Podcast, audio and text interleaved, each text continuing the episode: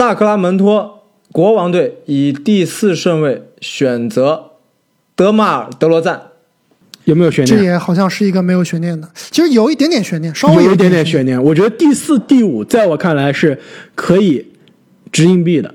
但是如果非要让我选，我我同意你的选择，德马尔·德罗赞值得第四号。你们这个是强行悬念啊！德罗赞可是所有剩下的球员里面，如果我没有搞错的话，应该是唯一一个有最佳阵容的，而且全明星的次数也是最多的。当时的国王队啊。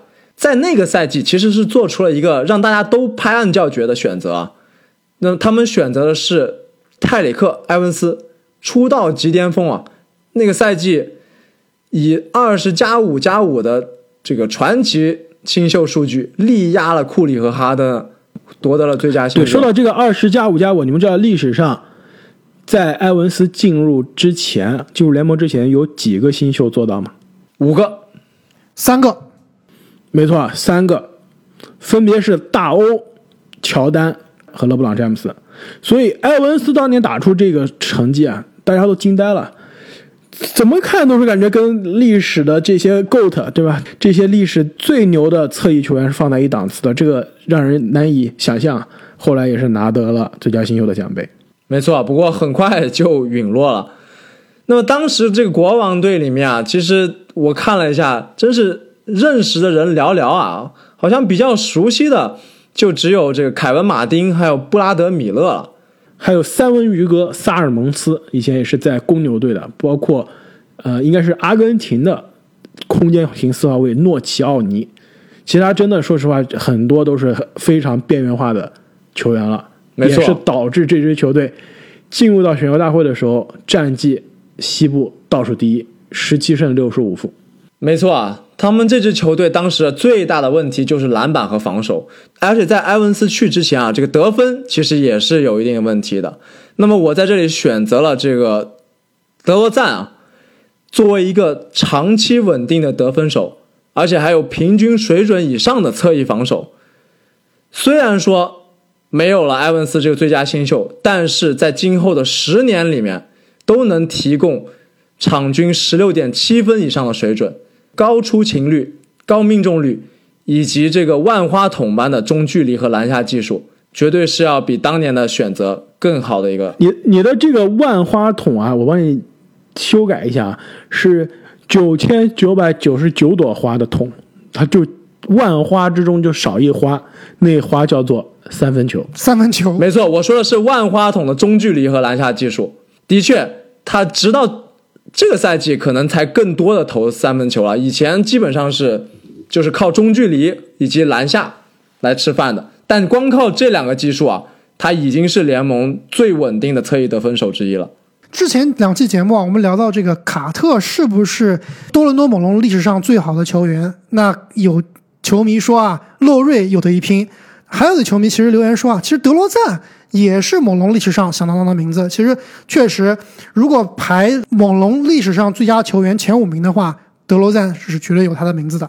而且，其实说良心话，之所以洛瑞能排那么高，也是因为他是在时间长那一支总决赛的球队上，是在那一支总冠军球队上，是跟着卡哇伊拿着戒指了，并且在总决赛说实话发挥也是非常的出色。但是他跟德罗赞垃圾兄弟的时代，对吧？那时候谁是老大，谁是老二，还真的说不太清啊。我觉得倒是德罗赞是老大，没错。但是可能洛瑞在防守上，在组织上，在更衣室可能是洛瑞是老大，更衣室可能是个恶霸，对吧？是一个说话算话的那种老大哥。但是在得分上，我觉得我同意啊，德罗赞可能承担的在进攻上的责任啊是更多的。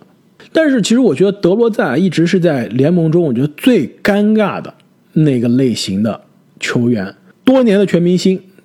你说他这个进攻能力吧，肯定也是一肩扛扛起一个球队的进攻是可以的，但是呢，职业生涯打下来，跟联盟第一档次的水平基本上没有沾过边，而且我们也是基本上默认他是排除了名人堂的这个讨论了，就是属于你围绕着他去打造球队啊，这个球队的天花板和地板都是非常有限。其实这点真的是非常的尴尬，不是说他不是一个好的球员啊，但如果他是你球队最好的球员，这个球队其实他的上限是非常有限的。来到这一支国王，其实一直是我觉得联盟啊过去这十几年最让人失望的球队之一了。零六年最后一次进季后赛啊，从零七年开始重建，你知道他们重建了多久吗？我不知道多久，但是肯定没有森林狼久。零七年重建，一直重建到现在，现在还在重建，是吧？所以说德罗赞来了，的确是可以改变球队的历史啊，但是能不能摆脱这一支鱼腩球队的命运啊，其实还是值得怀疑的。你刚刚说森林狼重建久啊，其实我在这边给森林狼写的也是，从零七年开始重建，一直重建到现在还在重建。那说到森林狼，那下面就到阿木你的森林狼球队了，你会如何选择？如何改变本届选秀大会历史上最错误的决定？比塔比特的错误、埃文斯的错误还要错误。明尼苏达森林狼队以第五顺位选择里奇·卢比奥。回到梦开始的地方，哎，阿木，你的这个选择非常的神奇啊！我一直以为我们本届的前五是我们三个人都默认了，就是我跟正经，我相信正经，我们俩的第五位的球员肯定不是卢比奥，是吧？没错啊，是不是因为阿木有背靠背的选择，所以他可以可以调换一下顺序？哦，他在这作，对，有可能，因为我一直觉得这个第五名的球员肯定是第五名，他跟他跟后面第六、第七、第八已经是拉开了十个身位了。卢比奥是如何窜到第五的？阿木，除了长相之外啊，我知道阿木你是觉得卢比奥可能是联盟最帅的前三球员之一啊，除了长相。那我这里在第五顺位选卢比奥，不是因为他是本届第五号强人，而是因为啊，正像刚刚郑宁所说啊，我这里是有背靠背的两个选择的，五号签是我森林狼的，六号签也是我森林狼的。那其实我就是在这里要选两名球员的。那我们重返选秀大会啊，有个惯例对吧？就是一定要有一个回到梦开始地方的球员。我这里就不能破例啊，在第五顺位就选了这个卢比奥，和现实中一模一样。那刚才这个开花也说了，这个森林狼当时球队的状态呢，就基本上我们之前的节目也提到过了，在加内特走之后，在吉米巴特勒来之前这段时间，都是重建，都是没有进过季后赛等死所以混吃等死。那当时阵容呢，主要就是内线双塔埃尔杰弗森和一五年的勒夫。球队的后场呢是兰迪佛耶以及特尔费尔，这这两个球员其实都是当时联盟平均水平以下的后卫。而且啊，一个插曲啊，进入到这个选秀大会的时候，福耶已经被交易走了。你们知道选卢比奥的这个签是从哪儿来的吗？不会又是尼尼克斯吧？那就是这一届选秀大会啊，诞生了历史级的错误啊，不只是一个，不仅是灰熊的二号选了水货塔比特，不仅是森林狼在这边五号、六号连选两个控球后卫都没有选到库里，而是啊，华盛顿奇才作为东部的倒数第一的战绩球队，抽到了五号签，居然把五号签就送给了森林狼，换来了兰迪福耶以及麦克米勒两个，正如阿姆所说啊，联盟平均水平以下的球员，两个到期合同。这样的操作现在是不可思议的。你作为联盟倒数第二、还倒数第一的战绩，把前五的签换来两个到期的都不一定算作角色球员的水平的球员，这真的是闻所未闻啊！所以，森林狼在这样一个历史级的选秀，可以说是血赚的一笔交易，拿到前六，拿到两个背靠背的选秀权，居然还没有选到自己改变历史的命运的人。而且别人已经把改变命运的人都漏给他了，他还没选，在真实的历史上，但是其实这个当时森林狼选五号签卢比奥，我觉得现在来看应该还是一个比较明智的选择的。那卢比奥当时我们知道已经是在欧洲，甚至是在这个国际篮坛的赛场上啊，已经是名气不小了。跟现在的卢卡一样。没错，真的是跟当年小牛选卢卡的时候的背景有点相似。但是卢卡他当年呢，其实也就打了欧洲杯和欧洲的篮球联赛，他没有像奥运会这样的舞台。就其实对于不看欧洲比赛的球迷来说，包括美国球迷，包括很多中国球迷，其实对于当年在还在欧洲的卢卡是没有一个直观体验的。卢比奥就不一样了。零九年夏天进入这个 NBA 的选秀大会，零八年的时候还没成年的卢比奥就在咱们北京奥运会的篮球赛场上，让全世界的球迷就看到了，他是可以在最高水平的国际赛场上打主力的位置的。无论是小组赛跟我们中国队的加时大战中，还是决赛跟美国的梦之队的比赛中啊，你就能看到这个球员真的是对得起大家对他金童、对他天才的这个称呼。当时卢比奥进入零九年选秀大会的时候啊，之所以他能掉到第五被森林狼选到啊，就是因为很多球队是不确定他什么时候能来 NBA，甚至是会不会来 NBA，是有非常大的不确定性的。如果当时卢比奥说我合同没有问题，我们球队也放人了，你选了我就来，卢比奥铁定的当年前三是毫无疑问的。正是有了这个不确定性啊。导致前面很多球队是不太敢选卢比奥，才让卢比奥掉到了第五。而且我觉得，其实这也导致，之所以卢比奥没有最后没有达到大家的预期啊，也是因为他在十九岁的时候没有来 NBA，而是到了二十一岁打了两年之后才来这个森林狼报道。那想象一下，如果卢卡在几年前被选中之后，仍然在欧洲联赛打了两年，二十一岁的时候才来。打 NBA 的话，我觉得那时候的卢卡可能未必会有现在的卢卡厉害。在最年轻、成长潜力最大的时候啊，还是应该早点来到这个篮球的最高舞台锻炼自己。而且卢比奥一方面是来的晚，另外一方面他来的球队这个环境可以说是最差、最不适合他的。我们知道这个球队曾阳的管理层可能是全联盟最差的倒数前三的管理层之一了。那球队的战绩这么多年也一直非常的糟糕，身边也没有足够的合适他的帮手，同时他也在职业生涯刚刚有起色的时候就受了伤，所以一切对他来说啊，如果对于库里来说是职业生涯的环境啊，这个经历啊，基本上都是顺风顺水，那对于卢比奥来说，就是他在最糟糕的时候来到了一个最糟糕的环境，也是经历了最不是实际的伤病。所以说，其实我我觉得阿莫你在这第五选卢比奥的确有点高了，但是其实通过我们在他年轻的时候看到的这个天赋啊，甚至是他来了 NBA 之后，我们看到他的这个灵光一现的这个感觉啊，那就是如果他的这个职业生涯啊，我相信如果去去模拟五百遍，就像算法一样在后台跑五百遍啊，我觉得最差的情况可能就是我们现在看到的这个这个情景。我觉得他职业生涯如果一切顺利，去了好的球队，去了好的环境，有好的队友，也没有受大的伤病啊，他职业生涯的天花板甚至是可以冲击这一届的前五的。明尼苏达森林狼队以第六顺位选择朱霍勒迪。那按照综合实力排名啊，霍勒迪应该是稳稳的在这届里面啊是排名前五的。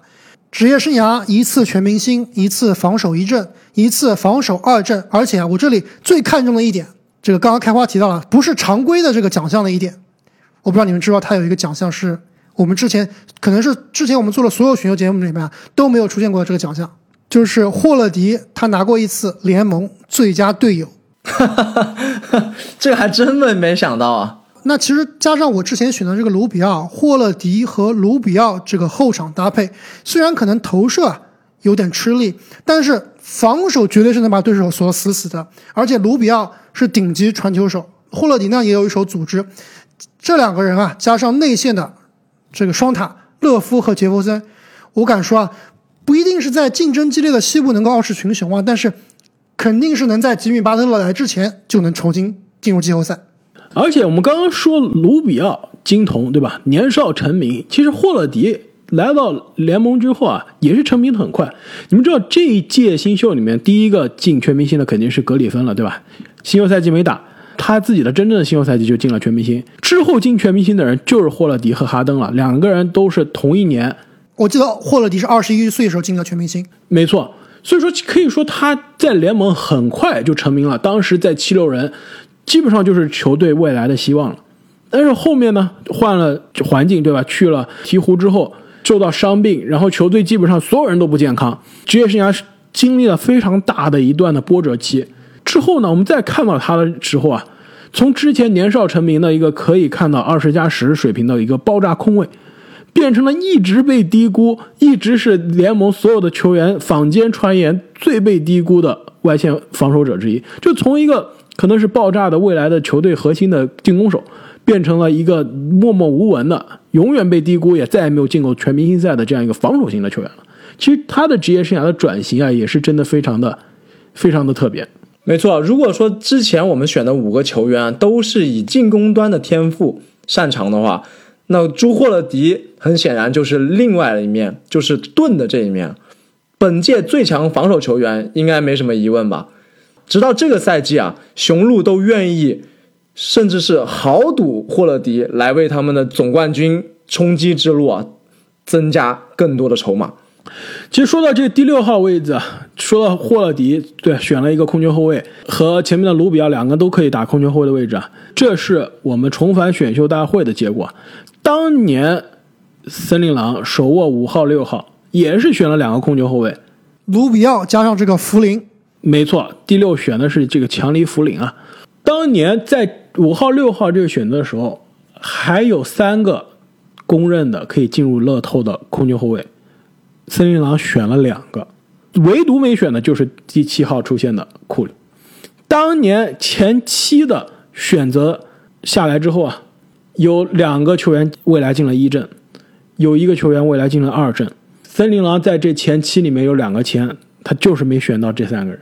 就这样违背数学概率的事件，就能在森林狼这样的球队身上发生。就是好比你这做选择题是吧？你如果全是四选一的题目，你按照你闭着眼睛做也能考一个，按概率也能考一个这个二十五分。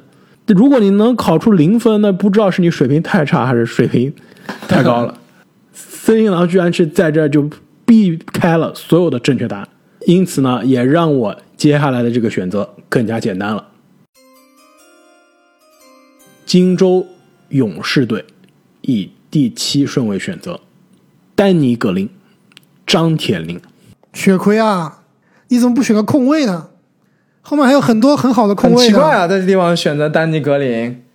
其实在这个位置选择啊，其实说实话还挺难的。我刚刚说了，前五之后有断崖式的下跌啊，后面这些很多球员都是非常的类似的，而且当年这一支进入到二零零九选秀的勇士呢，阵容中呢的确还真的缺的就是个真正组织手，一个控球后卫，因为当时呢球队上有这个斯蒂芬杰克逊杰克船长是吧，一个攻坚手，克劳福德一个攻坚手，蒙塔爱丽丝一个只会得分的攻坚手，马盖蒂年纪虽然大了，还是个这个得分型的攻坚手，没有一个真正组织的人。球队的之前的大脑组织好手大胡子巴朗戴维斯去了快船队，所以其实这边是非常需要一个控球后卫的。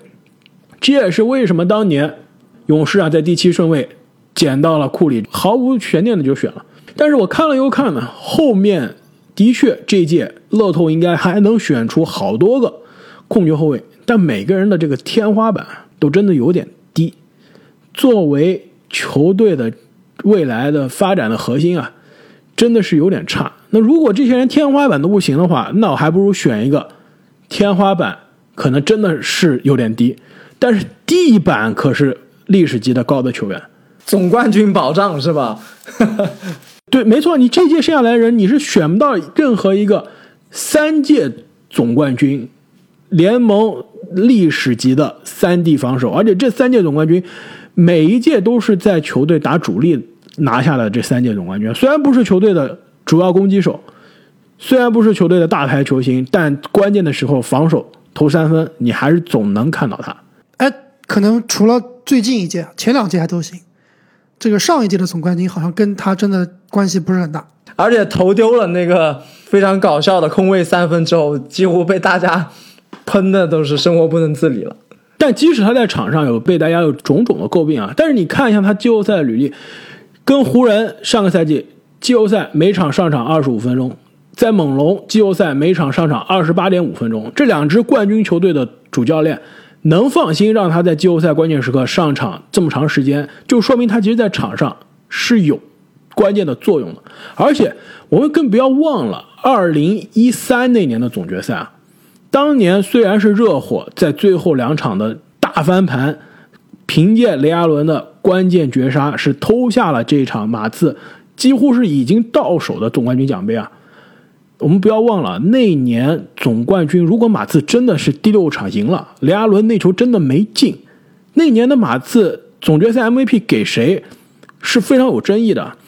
前三场、前四场、前五场结束之后，几乎是媒体说马刺是这一届如果夺冠了，丹尼格林就是那年的总决赛 MVP 了。他最后两场是有点拉胯，但是他七场总决赛进了二十七个三分球，命中率百分之五十五，这真的是历史级的表现啊！你知道他二十七个三分球比对面的神射手雷阿伦比哪个更多吗？他不仅比雷阿伦多啊，他比热火的雷阿伦、韦德、詹姆斯、波什四个人加在一起还要多。所以一三年的时候，当年这个总决赛场均几乎是进将近五个三分球的丹尼格林啊，是让我们看到他是有足够的进攻火力的。同时，他的防守其实老了之后的防守啊，虽然可能没有年轻的时候那么快了，但防守的经验倒是越来越多了。今年。跟着七六人啊，如果能进总决赛，那说不定还真的能冲击一下职业生涯第四个总冠军的奖杯，连续第三年在三支不同的球队打总决赛。今年如果张铁林再能带七六人进总决赛，我觉得他也可以发一个名人堂了，也可以说是历史级、教科书级的完美三 D 能做到的职业生涯最好的成就，极致。没错，纽约尼克斯队以第八顺位选择杰夫·蒂格，这才是开花你应该选的人嘛？运曼巴是吧？他是运曼巴是吧？没错，运曼巴。虽然这个蒂格被吐槽的非常多啊，但是也是剩下来的人里面应该是唯一的一个全明星了。而且职业生涯也是兢兢业业，对吧？没错，而而且时间也很长啊，直到这个赛季到了波士顿之后啊。以为是可以打这个主力的，但是确实这个赛季的状态啊是差了点不过还是打到了现在。那么当时的那支尼克斯啊，也是一支很神奇的球队，内线看起来阵容还是有点豪华的，有这个半个赛季的兰多夫、大卫里，包括幼年的加里纳利，还有这个威尔森·钱德勒之类的。那外线有这扣篮王内特·罗宾逊，还有砍分非常厉害的克劳福德。但是他们这支队伍啊，最奇怪的就是篮板高居第八，说明他内线真的不弱，但是护框啊非常差，有全联盟最差的盖帽。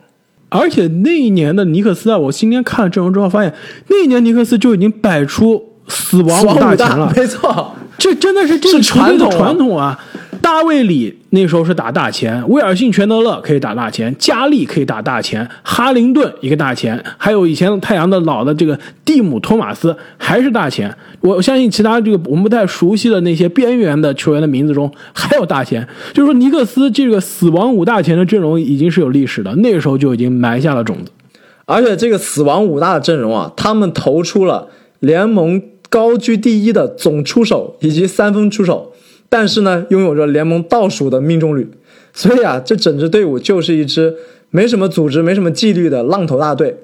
所以选一个能把节奏压下来、把球藏在自己手里、疯狂运的运曼巴，真的是对他们还挺友好的。其实我之所以没有选择杰夫·蒂格啊，我就觉得，其实如果说卢比奥让我们看到的是一个天赋极高的球员的职业生涯的地板的话。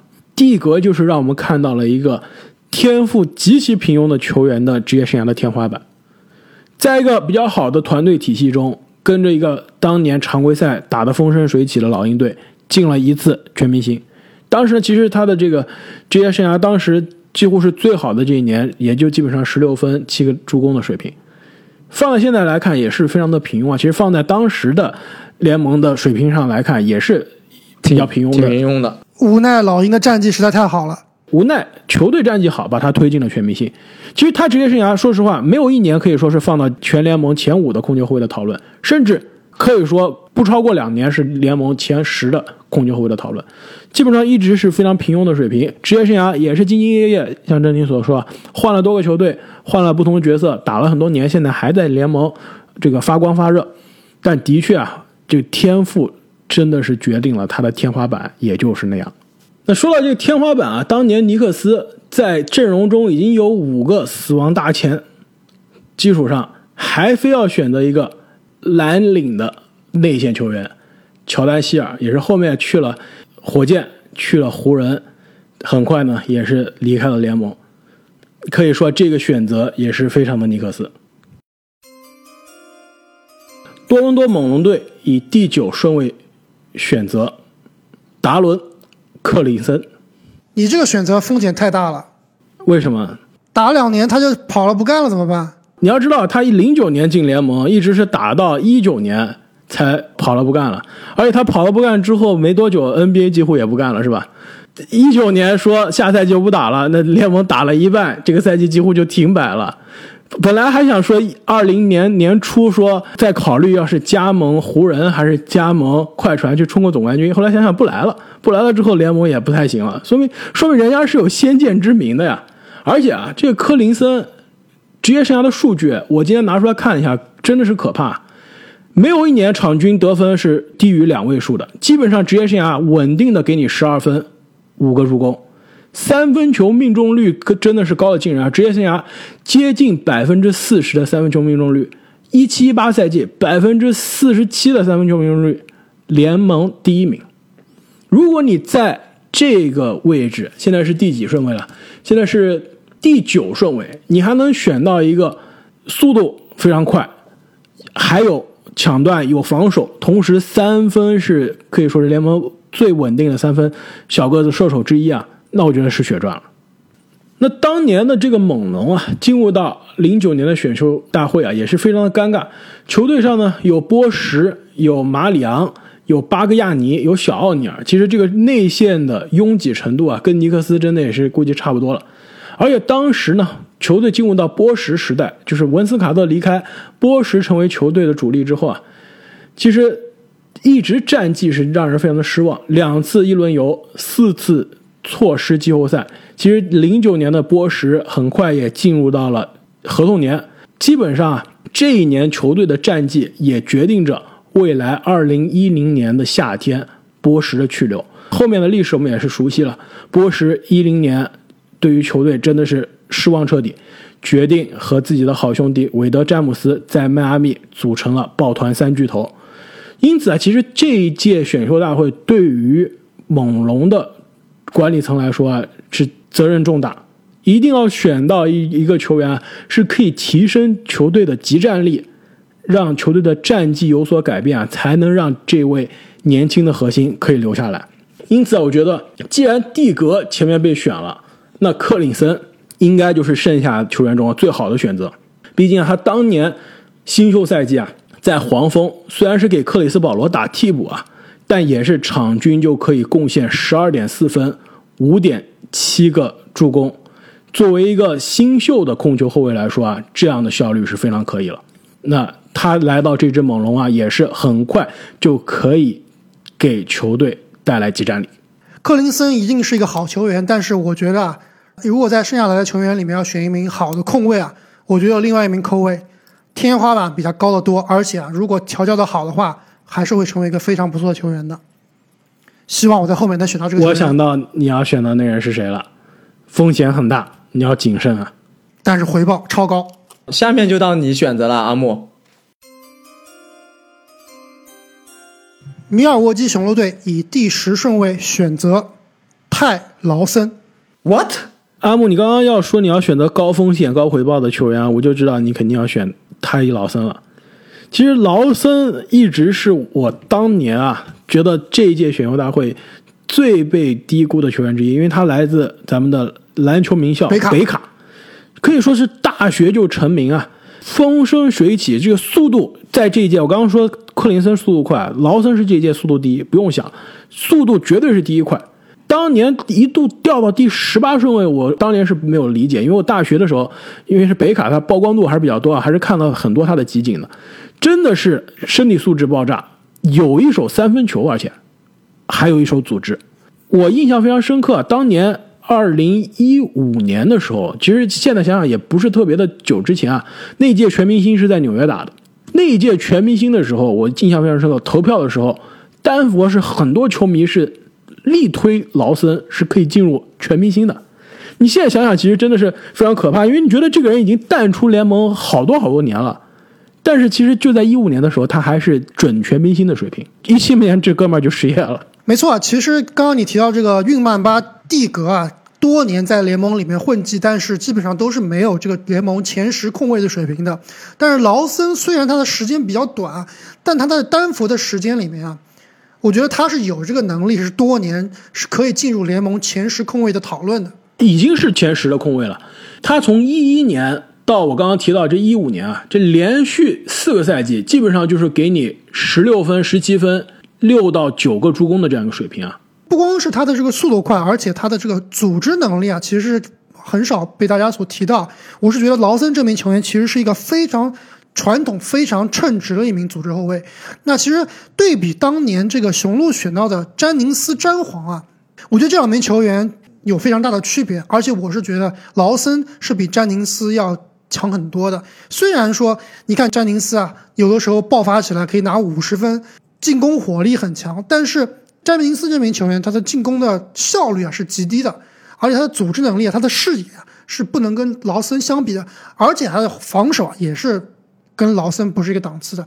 那詹宁斯的前六个赛季啊，场均虽然场均得分都是超过了十五分，但是他的平均命中率呢还不低百分之四十，效率是非常低的。对比劳森来看，这个两个人都是其实打了六年好球啊，但是劳森的职业生涯的投篮命中率可是达到了百分之四十六，这样一个数据啊，其实对于一个组织后卫来说还是相当高的。而且更关键的一点啊，劳森他是可以把自己的数据转化成球队的赢球的。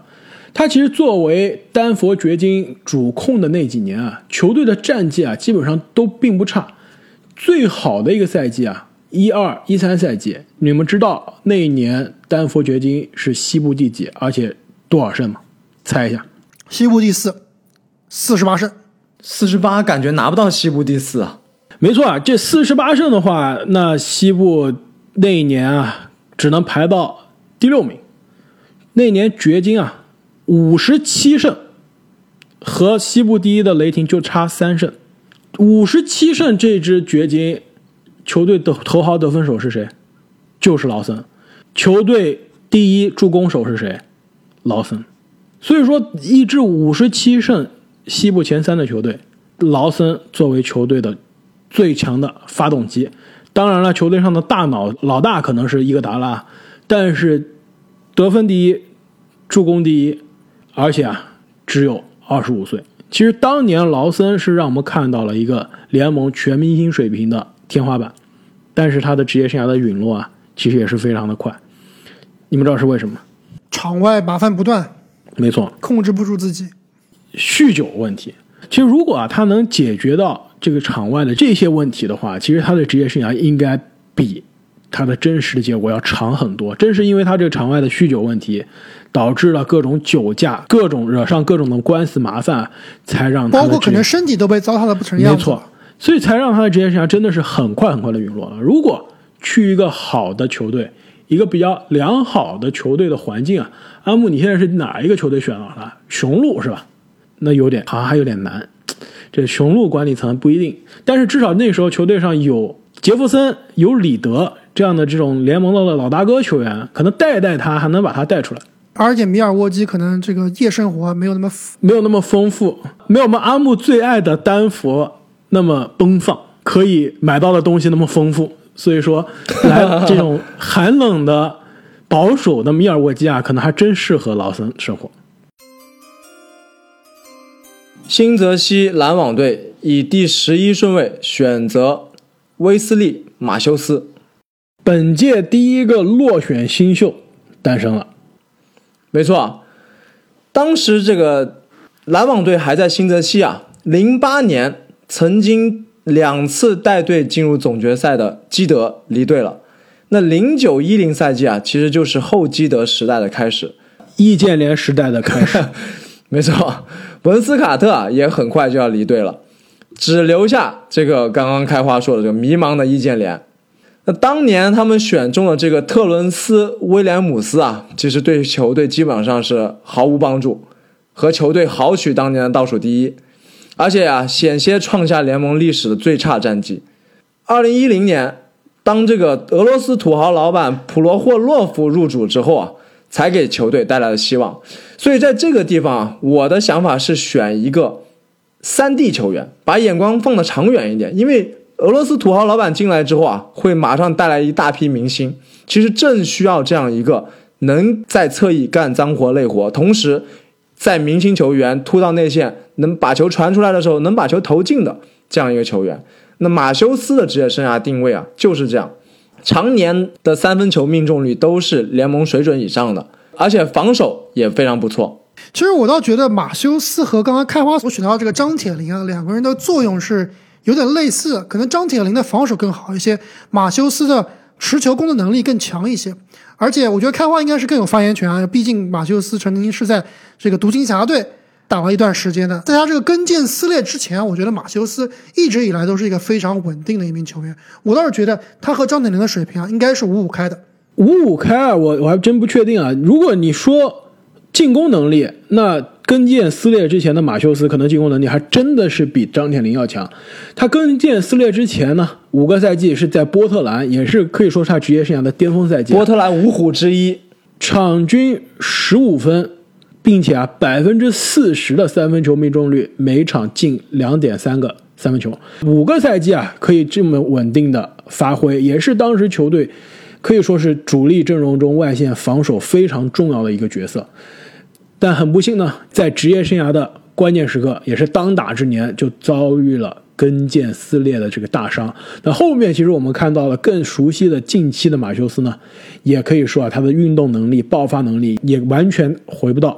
之前的这个能力了，但至少现在上个赛季在联盟常规赛第一的雄鹿是可以打首发了，六十七场常规赛，六十七场首发。那今年呢，来到这个湖人啊，深度更深的一支球队了，首发可能保不住了，但至少呢，每场还能上场二十一分钟，就至少是在球队的稳定的轮换体系里面的。那也可以说明啊，这虽然。受了大伤，虽然他的这个球技是非常有限啊，但到了现在三十四、三十五岁的年纪，还可以在联盟最好的球队打上球，那这一个选择肯定是没有任何问题的。夏洛特黄蜂队以第十二顺位选择乔英格斯，第二个落选秀。其实我觉得乔英格斯就是我们这一届的 CJ 麦克勒姆，对吧？一直被踹，一直被已经是踹到这么远了。其实我在选张铁林的时候，我就考虑过英格斯了，想了又想，还是没有忍心，还是选了张铁林。我其实自己排也是把乔英格斯排到第七名的。其实这也说明他真的是非常被低估的一个球员。我们把他很多球员把他放在同一个档次啊，但是选了很多其他人，没有选他。但是反观他的职业生涯呢？耽误就耽误在他来联盟太晚了。你刚刚说这个卢比奥是吧？留到二十一岁才来。英格斯这位同学啊，零九年被选上啊，零九年参加选秀没被选上，对吧？非常失望的回家了。一直到二零一四年才来联盟，那时候都是多少岁了？二十七岁了。那肯定职业生涯打法定型了，技术基本上也定型了。所以说他来联盟啊，来的实在是太晚了。二十七岁的时候来到联盟，现在打到现在已经是三十三岁了，但他给我们的印象啊，是一个非常全能的球员，一个非常全能的空间型的组织型的三号位，有的时候还可以客串在爵士打四号位。职业生涯到现在，场均三分球的命中率啊百分之四十一，这一点真的是非常高效的。职业生涯场均三点二个篮板，三点七个助攻。虽然得分不多啊，但是非常的全面。在犹他爵士呢，一直是承担着球队的主控手，无论是现在的康利，还是之前的卢比奥，还是更之前的希尔啊，这个下场之后的一个球队的主控手的角色。没错啊，他这个场均三点七个助攻啊。其实不一定能完全反映他在球队组织端的作用，很多时候他是一个二传手，或者是一个连接内外线的一个支点，分配球的这样一个点。没错啊，如果我们刚刚说说这个蒂格是天赋比较低的这个球员达到了这个天花板啊，其实英格斯啊，就是他这个身体素质可能比库里还差，其实身材虽然比库里高啊，但是其实这个身材他也没有特别大的优势啊。但他真的是篮球的视野非常好，篮球智商非常高，就是纯凭投篮和篮球的智商和视野啊，能让他在联盟有立足之地。那当年的这支夏洛特山猫队进入联盟五年了，还没有进过季后赛。球队呢，基本上这个球员迪奥啊、菲尔顿啊、奥卡福啊、贝尔啊、奥古斯丁啊、华莱士啊，基本上除了华莱士，其他基本上也没有什么新味儿，是吧？所以这个位置选英格斯啊，可能新味儿帮不上球队，但是赢球肯定是有所贡献的。当时他选的这个杰拉德·亨德森啊，可以说是在这两点上。都没有足够的贡献，其实也不差，但是跟英格斯相比还是差了一些。毕竟这个亨德森感觉已经离开联盟很多年了，大学的确是非常厉害。印第安纳步行者队以第十三位选择泰吉布森。阿木，你这个选择非常的好啊，在你后面是十四顺位是我的，我还打算如果你不选吉布森，我就把吉布森海底捞月把它选上。其实我们选到这个位置啊，就基本上能选的人其实还有，但是特别优秀的球员应该是比较少了。那其实当时印第安纳步行者在这个顺位是选择了当时 NCAA 的传奇球员，NCAA 的打架王 汉斯布鲁。对，汉斯布鲁在大学真的是一个传奇啊！因为刚刚说那一年的北卡我看的比较多啊，劳森是北卡的，这个汉斯布鲁也是北卡的。北卡打了四年，场均二十加八，二十加九。这数据绝对厉害，而且打架是打遍天下无敌手，在大学的风格就像《灌篮高手》里面的樱木花道一样。而你知道他在大学时候的外号叫什么吗？叫做 Cycle T，就是 T 是他的这个 Tyler 他的这个名的第一个字母，Cycle 在英文中啊就是丧心病狂的疯子，他就是疯子 T，就是说明他打球真的是非常的疯狂，一个超级蓝领。那其实当时的步行者呢，同样也是连续三年没有进入季后赛，而且啊，这连续三年没有进入季后赛啊，都是东部第九，这估计是最尴尬的一个名次了，就上上不去，下下不来，所以基本上这几年步行者的这个选秀啊，都是在乐透区边缘上上下徘徊的。那当时球队的当家球星呢，铁打的就是丹尼格兰杰。那球队当时呢还有希伯特，但是希伯特呢还没有完全打出来，而且啊，我们知道后来的这个大卫韦斯特还没有来球队，所以他们在这个大前锋的位置啊还是比较薄弱的。我选了这个吉布森呢，不能说他能跟给球队做出多大的转折啊，但是同样他是一个兢兢业业的防守型球员，是那个时代非常典型的大前锋。没错。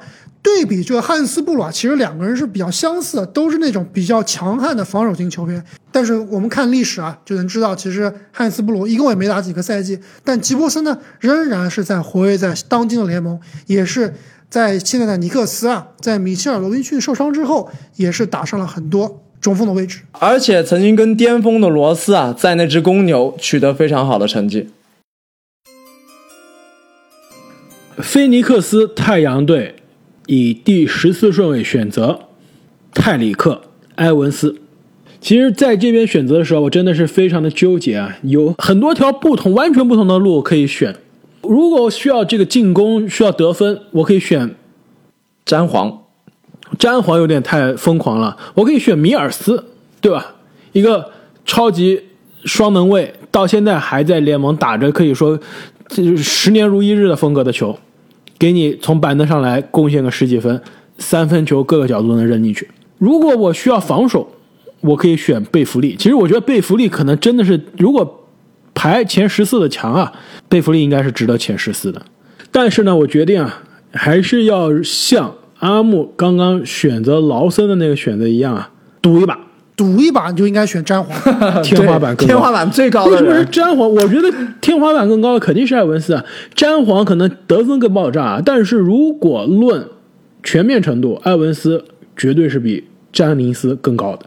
刚刚我们提到的是艾文斯的巅峰赛季啊，真的是职业生涯得分最高的赛季，可能篮板好像也是最高的赛季。助攻不是最高，但也是接近最高的赛季啊，就是他的新秀赛季。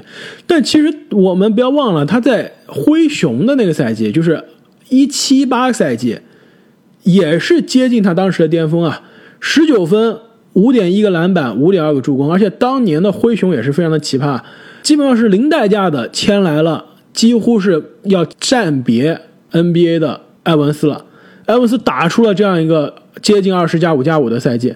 灰熊在交易截止日期之前，当年是想把埃文斯交易走，就把埃文斯说你别打球了，最近几个星期你歇着，我们看看能不能把你交易走。结果没有办法把他交易走。所以当年的埃文斯也是非常的尴尬，虽然是打出了身价，打出了成绩啊，但是居然没有球队想要他。那之后呢，也是因为这个嗑药被联盟禁赛啊，很快也是淡出了联盟。其实如果啊，他的职业生涯能在一个比较好的环境中啊，而且其实他到了这个鹈鹕之后啊，也是受了很大的伤。如果他能避免伤病，在一个好的环境中。而且呢，更关键的是啊，去打适合他的位置。其实他的位置就是一个高个子的控球后卫。职业生涯的早期，在国王就是打这样的一个位置，也是他打的最好的时候。后面呢，国王不想把他推到小前，在鹈鹕的时候，球队也是想让他去试试小前，反倒是让他打的有点非常的不适应。当时的联盟可能还没有特别适应一个高个子的这个。控球后卫的这样一个角色，如果让埃文斯一直打他适合的位置，在一个更好的体系中，而且不受伤啊，我觉得他的天花板是可能超过我们前面选到的很多角色球员的。说不定这样一个角色，在这一支那时跑轰末期的太阳队啊，还真的会有效果。那么聊到这里啊，我们重返二零零九选秀的。乐透区前十四个选择都已经做出了。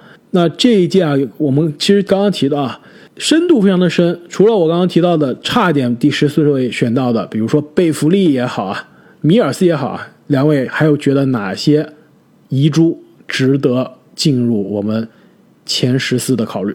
我这里还有一个三分大神，得分利器马库斯·索顿。其实说到三分大神啊，这个艾灵顿。现在还是在联盟里面啊，而且现在感觉还是能场均给你个两个三分球，是吧？其实也是那届出来的。包括这个练出了三分的贝恩斯啊，其实也可以现算一个空间型的五号位了。现在，同样还有这个之前也是在篮网打过球的，是吧？三四号位三 D 球员卡罗尔，还有跟我合过影的坦普啊，也是在篮网打过球的。我一定要把我这个合影报出去。对他都跟你合影了，你居然不选他？阿木，你这真的是。非常的没的感情，没有感情，真的是。同样呢，我觉得詹宁斯也是值得前，可能前十四有点困难啊，但前二十还是有一拼之地的。另外就是，如果你的队伍上有一个瑰宝，比如说像卢卡这样的白白胖胖的，需要一个保镖，你也可以选择詹姆斯·约翰逊。对，如果你需要一个小号的保镖，其实贝弗利更好，是吧？其实这一届整体看下来，我我觉得。真的深度非常不错，而且头部真的非常非常优秀，历史级别的天赋。中间有很不错的角色球员，而且还有一批啊，这个如果论非常强的后卫，就是如果他们不受伤，如果他们的职业生涯能更长一些，会达到更高的程度的这样的一批后卫。所以零九年确实是能算作一个选秀大年了。没错，极具话题，出现了历史级的天才库里。哈登出现了历史级的水货，塔塔比特 出现了历史级的愚蠢交易，就奇才白送了五号签，也是出现了历史级的选秀乌龙。森林狼五号六号连选两个控球后卫，就是没选库里。同样的，其实这一届新秀啊，现在我回想一下，这零九新秀这一届第一人的讨论啊，也是变了一次又一次，因为。我当时就开始玩球星卡了，我这这点印象非常深刻。那一年刚出来的时候，一开始你们知道谁的？格里芬肯定是一骑绝尘，对不对？但是格里芬新秀赛季没有打呀，所以新秀赛季打的人里面肯定是埃文斯最早球星卡价格爆发的詹宁斯，他职业生涯应该是第二个星期还是第三个星期？五十五分，那时候大家就看傻了，感觉印象中没见过新秀这么打球的。那那一开始詹宁斯真的是领跑这届人，甩开一个身位。后面的赛季深入之后啊，特别是我当时印象非常深刻，有一场詹宁斯大战埃文斯，在在赛季零九第一人之争，零九 第一人之争，埃文斯完爆詹宁斯。大家说埃文斯厉害，不要投资詹宁斯了，都去投资埃文斯。埃文斯最后二十加五加五，也是数据碾压詹宁斯，拿到了最佳新秀，成为了当年的新秀第一人。那时候真正的状元还没打球呢。第二年格里芬来了，一场之后完全 论调完了，什么詹宁斯，什么埃文斯，就是格里芬，对吧？而且第一年他的人气也是证明了，新秀立刻就进入全明星，也是非常难得的事情。格里芬坐实了那年的卡加第一人。后来几年呢，格里芬人气在，打法在，但是大家发现这个这哥们儿其实上限就这样了，每年数据其实还不一定有新秀赛季好呢。大家发现，哎，这个大胡子哈登来到火箭之后完全不一样了，从一个超级第六人一下变成了联盟得分最爆炸的球员之一，哈登成为了大家心目中这一届的第一人的选项。但是哈登这第一人的选项啊，屁股还没坐热呢。没错，一一二一三赛季去了火箭，一四一五赛季就出现了另外一个人，那就是斯蒂芬库里。所以啊，这一届新秀第一人，至少从詹宁斯、埃文斯、格里芬、哈登到库里啊，已经换了很多次了。所以，霍勒迪和德罗赞再不努力就没有机会了。但如果张铁林 今年再拿一冠的话，他好像也没有机会，又行了。哎，你这样从球星卡的角度来分析这届的新秀的这个走势啊，其实还是很有意思的。不知道听众朋友对开花这个收藏球星卡的故事啊有没有兴趣啊？我其实是非常有兴趣听开花多讲讲这样的故事的。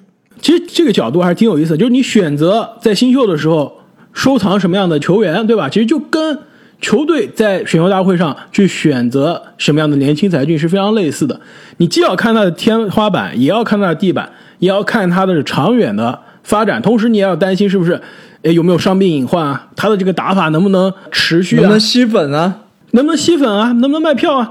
数据好看，能不能转化成胜利啊？是不是一直是打着漂亮的数据，你能能不能赢球啊？其实这些还真的是非常的息息相关的。那么大家这个期待了很久，催我们更新很久的这一期二零零九选秀大会的节目就结束了。那如果是才开始听我们频道的朋友啊。